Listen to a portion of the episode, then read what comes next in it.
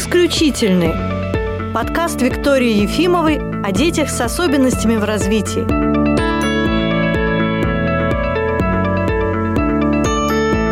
Здравствуйте! Сегодня у нас психологическая тема нашего подкаста, и моя собеседница Анастасия Львова, специалист Центра «Логопрогноз». Здравствуйте, Анастасия. Здравствуйте, Виктория. Расскажите немножко о вашем дипломе, потому что это имеет прямое отношение к тому, о чем мы сегодня будем говорить. Хорошо. По образованию я психолог, преимущественно провожу занятия по арт-терапии в Центре логопрогноз. У меня на данный момент две квалификации по психологии, я получаю третью. Одна из этих квалификаций – это психолог-консультант в гештальт-подходе. Для того, чтобы получить эту квалификацию, я писала дипломную работу, и она была посвящена работе в центре, работе в гештальт-подходе с детьми с расстройствами аутистического аутического спектра. Да, надо сказать, что у нас в логопрогнозе очень много детей с расстройствами аутистического спектра, или, может быть, даже это и не аутизм, но в поведении очень много черт аутистических. И то, о чем будет рассказывать Анастасия, ну, мы немножко обсудили перед началом записи подкаста. Я не специалист в этой теме, и я тоже думаю, что я узнаю сегодня много нового и интересного. Я хочу отметить, что несмотря на то, что, ну, в целях защиты диплома мне требовалось сузить тему, но на самом деле то, о чем я буду говорить, это касается не только детей с расстройствами аутистического спектра. Эти положения, на мой взгляд, можно применять и с другими детьми, ну, с которыми мы, собственно, работаем. То есть э, с детьми с различными неврологическими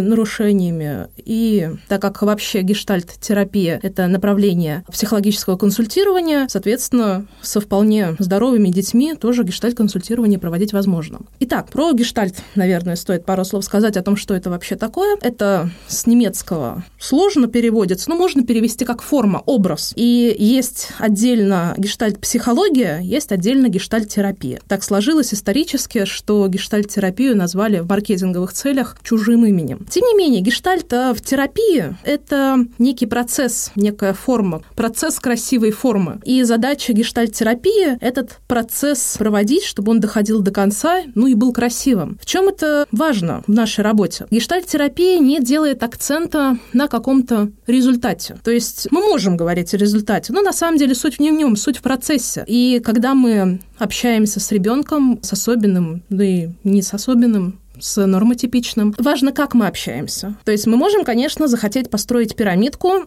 но если мы ставим целью строить пирамидку, это может быть грустно для обеих сторон, грустно, скучно, кончится слезами. А если мы ставим задачу поиграть с этой пирамидкой, то это как раз гештальт, как раз процесс, и у нас в процессе может получиться очень много интересного ну, а вовсе не только построенная пирамидка. То, что вы говорите, это пересечение разных взглядов на разных направлениях. Вот то, о чем вы говорите, полностью совпадает с философией нашего центра, потому что мы очень много работаем именно над контактом, над взаимодействием. И, собственно говоря, чем шире ассортимент возможностей да, у специалиста, тем больше у него возможностей, как над этим взаимодействием поработать. Да, безусловно. Это была, на самом деле, одна из причин, почему я была рада прийти в центр и остаться в нем. Потому что я тогда уже начала обучение психологическому консультированию в гештальте. Я видела сходство а этих А сколько ценностей. лет вы уже у нас работаете, я забыла? Довольно много уже. Три с половиной. Угу. В гештальте также есть еще ценности, которые очень перекликаются с ценностями нашего центра. Например, в гештальте очень важным понятием является граница контакт. Когда мы работаем с детьми, у нас же очень часто идет речь о работе с границами. Угу. Ну и на самом деле, когда мы работаем, ну, достаточно условно понятно, что мы под этим подразумеваем. Потому что где они границы, как их пощупать, да? А в гештальте есть некоторые образы, метафоры, связанные с этим, ответы готовые, которые специалист может использовать. Лучшим образом, лучшей метафорой границы контакта в гештальте является кожа. С одной стороны, она нас защищает от внешней среды, ну и вообще не дает нам, грубо говоря, развалиться. Да? Повреждение угу. кожи – это болезненно, неприятно. С другой стороны, в коже очень много нервных окончаний. Она дает нам возможность контактировать с миром, от которого нас же и защищает. И граница контакта в гештальте – это как раз процесс общения с ребенком. С одной стороны, мы ставим рамки, есть вещи, которые можно, есть вещи, которые нельзя, а с другой стороны, за счет этого, за счет встречи с этими рамками мы можем общаться. Например, ребенок может вообще не желать общаться. Он может хотеть лезть в шкаф, играть с игрушками сам. Ну вот мы ставим границу свою, что нет, нужно шкаф попросить. нельзя лезть Ну, самому. во всяком случае, да, вот самому нельзя. Нужно попросить. И это как раз вот этот момент встречи с метафорической кожей. Запрет – это место нашей встречи. Так бы без запрета он бы, ну, так и лазал. А так, ну, получается,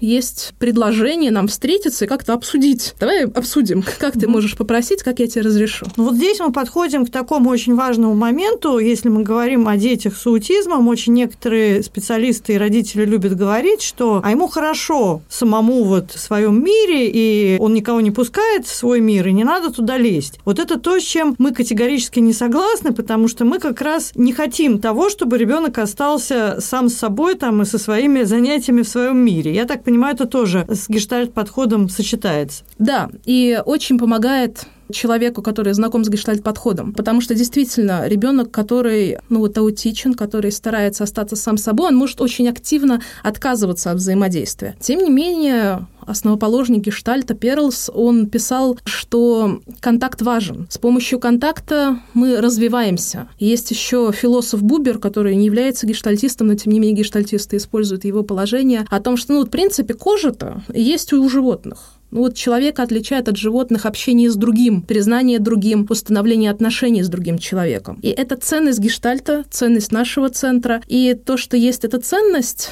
позволяет меньше сомневаться, меньше переживать, ну и работать, действительно стараться, потому что если я верю в то, что это ценно, я не трачу силы на лишние сомнения. Я просто стараюсь показать ребенку эту ценность и опыте моей работы есть много примеров, когда, да, действительно, ребенок обнаружил, ну, вообще общаться классно. Ну, мне кажется, что это одна из основных наших задач, чтобы ребенок обнаружил аутичность, что общаться классно, потому что с этого начинается совершенно другая эпоха его развития. Угу. Вообще, вот если говорить про процесс контактирования в гештальте, там есть фаза. И как раз обнаружить, чем классно общаться, это как раз первая фаза, с которой начинается этот процесс. Вот вы сказали, начинается, я соглашусь что начинается, но не заканчивается. Угу. Там дальше много чего интересного. Но очень часто в нашем центре вот добиться этого, чтобы процесс пошел, это очень важно. Классический пример описания того, что же такое это процесс, называется яблочко. Ну, потому что вот представьте себе, что вы вдруг почувствовали что-то странное. Ну, то есть вот вроде было все нормально. Вдруг вот какой-то дискомфорт появляется. Вам сначала надо определить, что это за дискомфорт.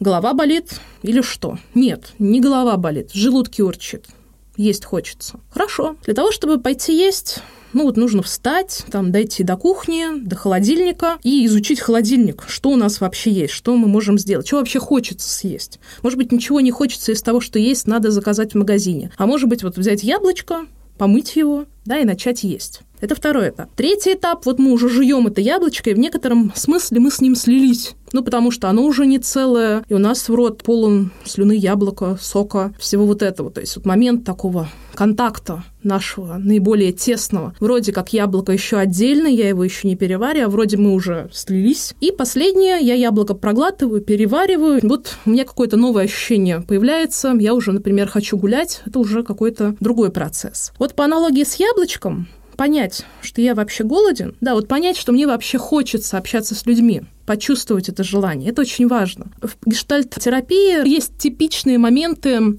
как на каждом из этих этапов этот процесс может прерваться. Ну, вот в случае с яблочком. Вот вроде я ну, перепутала. Вот мне в животе урчит, а мне кажется, голова болит. Очевидно, что при этом живот так и продолжит урчать, я так и не начну делать никаких действий. В случае с работой в нашем центре ребенок может быть пассивен, ему могут все предлагать, и он так и не начнет проявлять этой активности. То есть в работе очень важно создать паузу, что ничего не появляется само. Ребенок смотрит на игрушку, которая стоит на высоком шкафу, и вот вроде вот что-то такое смутно. Раньше игрушка сама прыгала в руки. Можно было не замечать, каким образом образом это происходит. Когда появляется пауза, вот обнаруживается, что для этого нужен человек, и имеет смысл вообще с этим человеком общаться хотя бы ради этого. А второе, хорошо, я поняла, что я голодная, но я могу не пойти есть. Я могу решить, что я на диете, ну и как-то вот живот все равно продолжит урчать, я потом съем два тортика, когда совсем сильно проголодаюсь. Ничего хорошего не выйдет. Ребенок а, на этом этапе контакта может хотеть игрушку, ну вот не предпринимать действий. Вот гипнотизировать ее. Все-таки надеяться, что само произойдет. И тогда классным изменением будет, если ребенок, например, начнет, ну вот для начала, орать. Угу. Также происходит с младенцами. Младенцы сначала внутриутробно получают все сами, и это нормально. Потом младенец, когда вот уже рождается, он может поорать, если ему что-нибудь хочется. Ну и у нас в ДЭКа первый способ взаимодействия ребенка это крик, да, когда и на самом деле этот эволюционный этот способ очень важен, потому что именно благодаря крику мама понимает, что ребенку нужна еда, да, или там ему нужно какой-то дискомфорт убрать, а дальше мы уже постепенно переходим к развитию других видов взаимодействия. Да, но перед криком очень важно, чтобы ребенок мог сам почувствовать и чтобы ему никто не успел предложить почувствовать за него. Угу. В гештальт-терапии это называется конфлуенция. Вот конфлуенция бывает со своими ощущениями, бывает с другими людьми. Очень часто конфлуенция у детей бывает с родителями. И надо родителям тоже обращать внимание и стараться ребенку давать чувствовать самому, чтобы появился угу. наконец-то этот крик и дальше все остальное. Дальше все начинает дифференцироваться, то есть момент фул контакта общения, ну, вроде бы понятно, что когда мы интенсивно общаемся с ребенком, ребенок на нас смотрит, вот он full контакт по аналогии с яблоком. И дальше момент, когда мы перевариваем яблоко, это когда ребенок идет в занятие и думает, ну вот классно, я еще хочу, да, имеет смысл обращаться к людям, и потом, предположим, начинает обращаться к людям уже не только в кабинете, а за его пределами. Что очень важно, да. Да. Есть некоторые отдельные моменты, то есть вроде вот сейчас вот так быстро, гладко это все описала, но, например, можно рассматривать эхололии в контексте гештальтерапии. Угу. Некоторые авторы, гештальтисты, рассматривают эхололию как такой очень жесткие границы. То есть вот кожа такая дубовая. Отвечать очень быстро, не задумываясь, для того, чтобы ну, от, все от меня отстали, и мои границы вот просто вот никто к моим границам не приблизился. В таком случае очень важно этот круг разомкнуть для того, чтобы контакт все-таки появился. То есть, если продолжать при каждом проявлении аутистического поведения думать в концепциях контакта, в концепциях процесса, то будет легче найти способ ну вот чего я хочу на данный момент, как мне взаимодействовать с ребенком для того, чтобы в данный момент ему помочь. Ну тут я тоже полностью соглашусь. И в своей книге «Эхололия» я тоже предлагаю использовать эхололию как э, повод контактировать дальше и рассматривать ее тоже как, в общем-то, коммуникативный способ. Есть момент, который, момент прерывания процесса, который может случиться в любой момент процесса. То есть, ну, например, конфлуенция, то есть я не чувствую, я не иду за яблочком, вот он скорее в начале процесса угу. случится. А есть э, такое прерывание, как дефлексия, оно может случиться в любой момент. И дефлексия, то есть соскальзывание, уход вот э, ребенок общался, общался, вдруг раз развернулся и все. Мы, конечно, говорим об этом в терминах устойчивости внимания. Но, опять же, можно переключиться немного на гештальт-терапию, поговорить об этом в терминах дефлексии. Иногда, наоборот, был у нас один ребенок, который ужасно интересовался холодильниками. То есть вот запрос был, чтобы ребенок был менее заинтересован в холодильниках и заинтересован в чем-то еще. Ну, это, кстати, частый запрос, когда родители говорят, сделайте так, чтобы он там не зацикливался на чем-то. Да,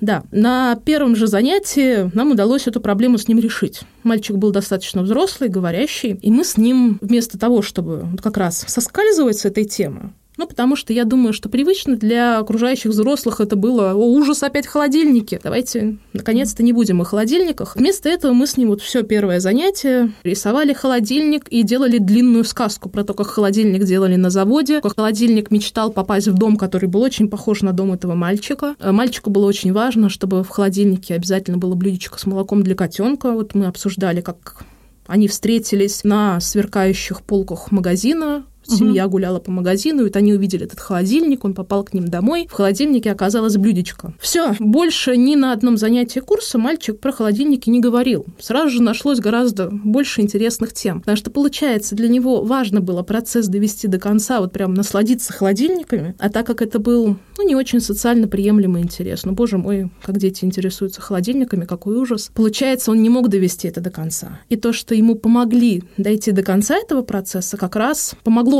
не запрещать, разрешить. Один раз вот прям так качественно, хорошенько разрешить, насладиться холодильниками. Ну, это такой идеальный вариант, что это произошло за один раз. Я думаю, что либо родители действительно не дают качественно дойти до конца и насладиться, либо у них просто не хватает терпения, потому что, может быть, кому-то из детей более длительное погружение нужно в эту тему, но я тоже совершенно соглашусь, что гораздо разумнее, рациональнее туда погрузиться, потому что запрещать говорить и думать о холодильниках в этом случае совершенно бесполезно. Мне как раз действительно нравится этот пример, потому что он яркий, в нем угу. все получилось быстро. Но мы с вами можем вспомнить множество примеров, когда все происходит дольше, ну, например, с насыщением потребности грызения. Угу. То есть это тоже какой-то процесс, который должен дойти до своего конца, и можно помочь. Вот как раз ребенок ощущает потребность, но он может, например, выбирать неправильные способы. Вместо того, чтобы идти к холодильнику за яблоком, он, не знаю, смотрит телевизор на то, как яблоки выглядят. Да, это не помогает ему насытиться. Соответственно, ребенок хочет грызть, он чувствует это, но вместо того, чтобы насытиться, он подбирает с пола предметы, которые ему запрещают. И тогда терапевтическая, по сути, задача — помочь ему найти правильный способ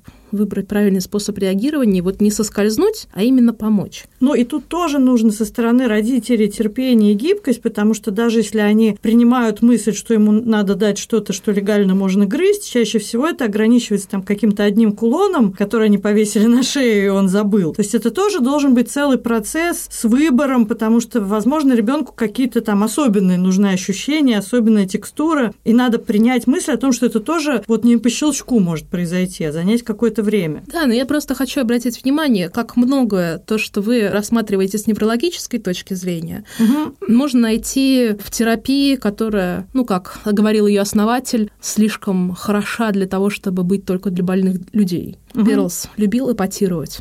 Соответственно, была у него такая цитата. Ну, может быть, еще какие-то, Настя, примеры с детьми еще очень важный терапевтический момент – это отказ от обесценивания. Обесценивание – это один из видов соскальзывания. Да? То есть вот любую подобную категорию можно рассматривать именно как категорию. То есть, ну, например, в рамках общения, вот мы общались-общались с ребенком, вдруг он от нас ушел, соскользнул. Еле-еле яблоко, вдруг забыли про него, не доели. В общении с ребенком вот мы занимались с ним, мы старались, мы многое вложили, а потом можно соскользнуть, решив, что сделано мало. И это на самом деле очень большая ловушка. В том, чтобы не обесценивать, я очень благодарна центру, потому что в первую очередь меня как раз наша работа и центр этому научил. После каждого занятия мы отчитываемся перед родителями что произошло, что сделано. И вот у меня в самом начале, три с половиной года назад, была маленькая девочка. Я в ужасе шла к маме, думая, что я ей скажу. Потому что, что бы я ни делала, как бы я не доставала игрушки, не знаю, не корчила рожи,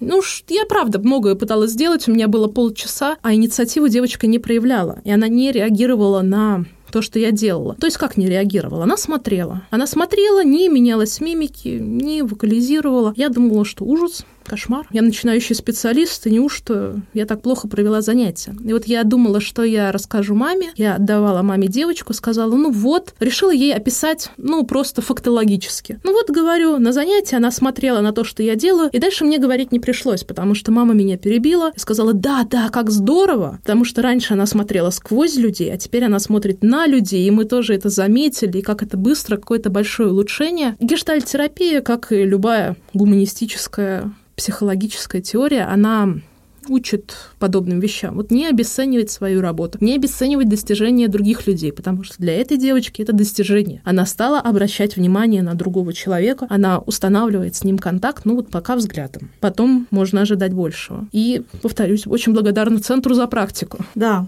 это здорово, потому что действительно важно, чтобы представления о ценности того, что происходит, у специалистов и у родителей были сходными. Бывает ведь иногда такое, что нам кажется, что вау, так здорово, да, а у родителей была какая-то совершенно другая картинка в голове. Ну, вот видите, у меня есть пример, как было наоборот. Да, да, но это здорово, это здорово. Вот из того, что вы сказали, здесь очень много таких ценных моментов, которые важно осознать не только специалисту, психологу или специалисту по гештальт-терапии. Я думаю, что нам в заключение нужно вот еще раз это озвучить. Вот первое, пожалуй, ценность самого по себе взаимодействия. То, что, с чего вы начали, да, не надо да, стремиться... ценность контакта стремиться построить обязательно пирамидку или там нарисовать елочку. Для большинства детей, которые находятся в нашем центре на реабилитации, ценность самого контакта, продолжительность контакта – это очень большое достижение, потому что чем дольше ребенок находится с вами во взаимодействии, тем большему он может научиться. Значит, это первое, что прозвучало. Второе, по-моему, о паузе, да, вы говорили? Я говорила вообще о границе и о том, mm-hmm. как протекает процесс. Ну да, действительно, пауза, которая позволяет человеку почувствовать, что с ним происходит, чего он хочет. Это очень важно понимать, чего ты хочешь. Даже если мы не спрашиваем, ну, гештальт-терапии, терапевты часто спрашивают клиента, чего ты хочешь, mm-hmm. мы можем тоже спрашивать ребенка об этом. И очень важно получать ответ, вместо того, чтобы предлагать варианты. Если ребенок нам не может ответить словами, теме, да, то часто вместо вопроса действительно будет пауза, чтобы мы могли понаблюдать, чего ребенок хочет. И очень интересно, что вы привели пример как раз ребенка, который не проявляет инициативы. Обычно специалисты боятся гиперактивных детей, потому что они там все сбрасывают, там бегают. Но когда ребенок там хватает то одну игрушку, что другую, мы быстрее можем на самом деле понять, что он хватает, что ему интересно. Когда ребенок вообще не проявляет инициативы, то есть искушение начать ему там что-то пихать, предлагать. И вот тут действительно очень важно дать пространство для того, чтобы ребенок все-таки каким-то образом эту свою инициативу проявил. Так, дальше что у нас было? Дать ребенку закончить какой-то образ, который для него важен. Да? То есть, ребенок грызет, дать ему догрызть. Если он зациклен на какой-то теме, постараться его в эту тему погрузить. И вот здесь тоже мы идем от обратного. Конечно, если ребенок там трясет руками, что-то грызет или все время говорит о самолетах, я понимаю, что это утомляет всех окружающих, и хочется как-то эту тему свернуть. Но пока эта тема не будет проработана, очень мало шансов, что ее удастся свернуть. И здесь нужно проявить творчество, для того, чтобы в эту тему погрузиться. И вот это классно умеют делать как раз наши специалисты, потому что родителям часто ну, не приходят в голову какие-то вещи. Вы помните, был мальчик, который все время говорил 86, 87? Ну, по-моему, как-то мы с ним не пересекались, не пересекались на курсах, хотя да, я но... неоднократно читала в ваших книгах. Я, э, не, он не так давно, кстати, был. И меня тоже поразило, что, ну, я читала в комментариях после занятий, что ребенок вот именно эти двузначные числа ему нравились, что арт-терапевты там и поезда какие какие-то делали с этими цифрами, которые куда-то ездят. В общем, ребенок совершенно увлеченно в это во все играл. То есть нужно просто проявить творчество и подумать, как это можно углубить и дать ребенку возможность закончить. Мне очень нравится, как вы показываете мне немного с другой точки зрения, угу. да, потому что с моей точки зрения я рассказывала про процесс, вы обращаете внимание на отдельные этапы, угу. Поэтому мне немного сложно подсказывать для суммирования.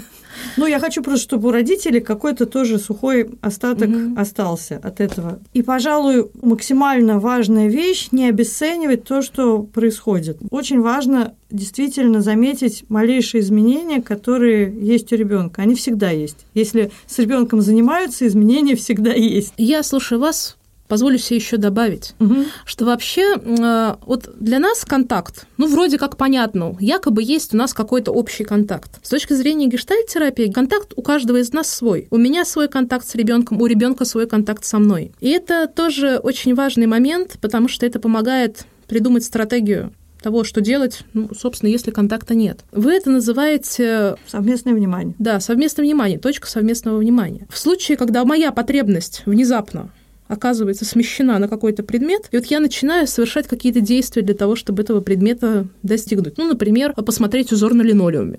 Угу. Мне вдруг становится очень важен узор на линолеуме. И ребенку он изначально был очень важен. Наши процессы начинают двигаться параллельно. И за счет того, что они движутся параллельно, у нас и происходит контакт тоже положение гештальтерапии, которое очень хорошо рифмуется с тем, как вы описываете Вообще работу. очень интересно, потому что я вместе с вами, дорогие слушатели, если вы не гештальт там терапевты, я тоже слышу какие-то вещи в первый раз, насколько все классно пересекается. И очень часто, когда родители впервые приходят в наш центр и приходят на занятия, если они не читали там наши книги, не читали там описание того, что будет, у них может возникнуть ощущение, что ничего не происходит. Или происходит какая-то ерунда, потому что специалист там тоже ложится на пол и начинает рассматривать линолеум. Я сейчас, разговаривая с Анастасией, понимаю, что, ну, вообще, мало того, что у нас есть какая-то общая концепция центра, и все проходят свое внутреннее обучение, что все наши специалисты настолько крутые, что они туда привносят еще какие-то другие совершенно точки зрения, обогащают то, что происходит. Поэтому э, есть смысл со специалистами больше разговаривать, и вы узнаете какие-то интересные вещи, которые с вашим ребенком на занятии происходят да? Безусловно. Конечно, времени между занятиями не так много, но я знаю, что наши специалисты стремятся информацию дать по максимуму, а если родители будут еще и задавать какие-то правильные вопросы, и спрашивать, а зачем там, а это что, а что, почему так, и ходить на занятия, и смотреть, что происходит, и обсуждать, то эффективность будет еще выше всего, что происходит. Кроме того, что это так, я хочу отметить, что гештальтерапия, она еще рассматривает все как не само по себе существующее, а существующее в некотором психологическом поле. И известный факт, то, что помощь ребенку помогает родителям, а помощь родителям помогает ребенку. Поэтому вот еще одна маленькая польза, не, не маленькая, что же обесценивать, uh-huh. а польза гештальт-терапии, которую я хочу предложить, которой я хочу предложить воспользоваться, это если родители заботятся о себе, если они ходят к терапевту, не обязательно гештальтисту, но можно и гештальтисту, то это тоже помогает ребенку. Не только информирование, не только занятия самого ребенка, но занятия родителя могут помочь ребенку адаптироваться. Есть исследования, которые это доказали. Безусловно, родители и ребенок это одно целое, это точно никто отрицать не будет. И, конечно, родителям в первую очередь нужно подумать о том, чтобы они сами были в состоянии хорошем психологически. Ну что, я думаю, что нам нужно на этом уже закончить, потому что информации много уже. Спасибо, Анастасия, что вы нам рассказали о гештальт-подходе. Я впечатлена, интересно. Спасибо вам. Дорогие слушатели, до свидания, до новых встреч. До свидания.